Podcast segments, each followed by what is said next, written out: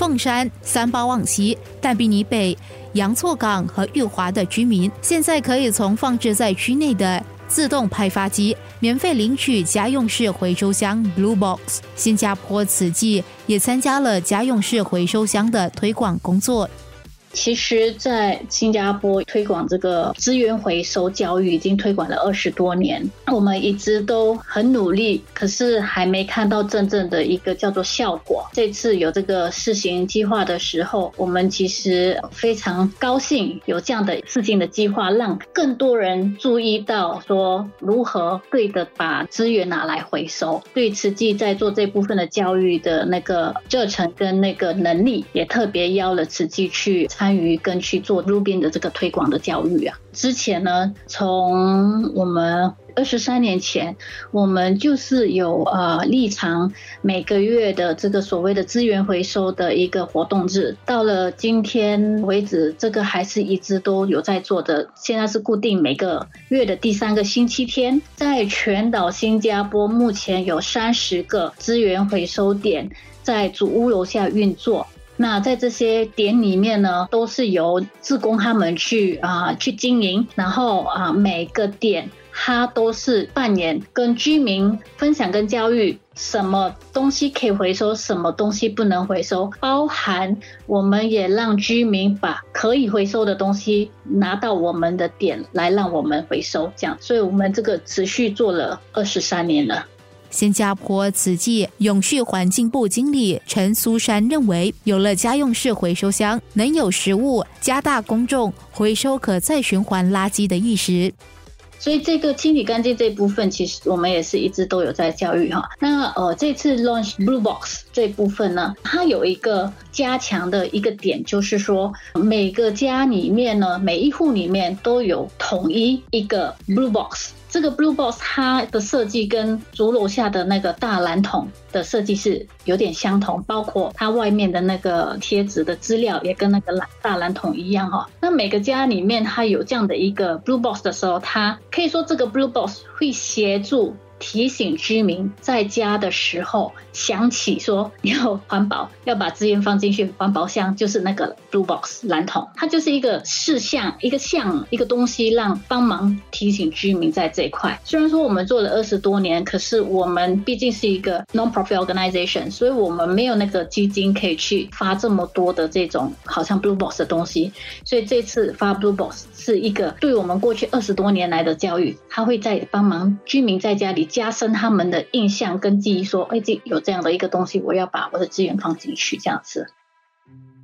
苏珊认为，大家近年来慢慢都清楚那些垃圾可以再循环。我们做教育二十多年哈，很坦白说，这几年都进步了很多。那那天我们在玉华的时候，其实我们通过一个分类游戏的一卡的游戏哈啊，来跟居民互动。那从那个互动中呢，呃，感觉上大概是一半的居民都主要的东西都知道可以回收，还有包含现在也比较多居民也知道说，哎，如果那个容器有被污染哈。你一定要清理干净才可以拿来回收。这个知识啊，我觉得在这这两三年有很大，可以说五年里面也是有真的很大的一个提升啊。大家对资源要清理啊，才可以回收的这个发现率有增加。只是大家愿不愿意做，那是下一步啦。什么东西他们呃都比较清楚可以回收的，大部分是纸类，他们比较清楚；塑胶类比较清楚，玻璃还蛮多人不太清楚的。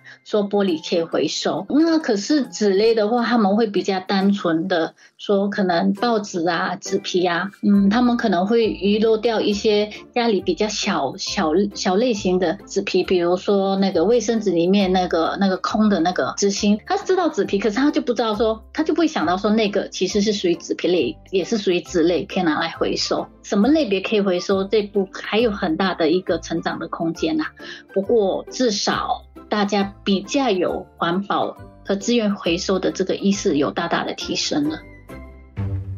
为了教育公众，慈济推出他们的自行分类系统，让前来回收垃圾活动的人亲手分类生活垃圾，分辨出哪些垃圾不可以被回收。它那个我们的那个三十个点的那个资料都在我们实际的网站里面有都有放。那其实我们呃在疫情的时候也有得到那个呃环境部的 SG Eco Fund，SG Eco Fund 里面给了我们呃资源去把这部分的教育，就是从整个就是事项物物资上的事项的这个教育的这些题材啊，辅助我们，让我们更容易的去跟居民宣导这个什么东西可以收，什么东西不可以回收。Blue Box 它是一个盒子嘛，哈，实际这部分是希望更加深呃居民对。哪个东西可以回收，哪个东西不能回收，跟它的类别在更广的这部分哈，我们其实通过这 H E Go 放，我们设计了一套自行分类资源分类的这个一个系统。那这个自行分类的系统里面呢，有十个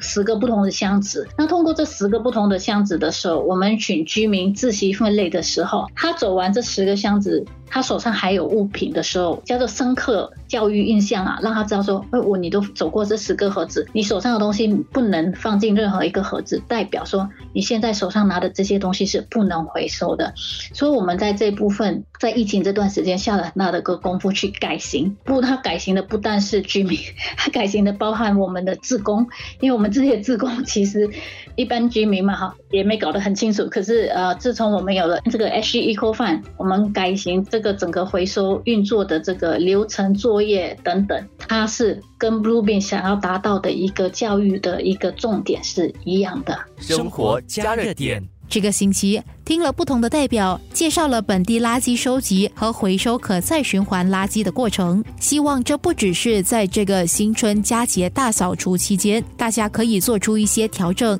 也可以在下来的生活中把回收可再循环垃圾。融入我们的日常生活，这不只是延长石马高垃圾埋置场的使用年限，也是真正达到爱护地球和环境的表现。生活加热点。